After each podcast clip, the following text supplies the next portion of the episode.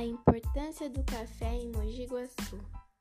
O desenvolvimento econômico do município de Mogi Guaçu iniciou-se com a produção de café. No último decênio do século XIX, desde que o café chegou na região do Rio Mogi Guaçu e Rio Pardo, formou-se o centro produtor da melhor qualidade de café. O café passou a representar grandes e novas possibilidades de acumulação de capital, e esse processo se tornou conhecido como o ciclo do café.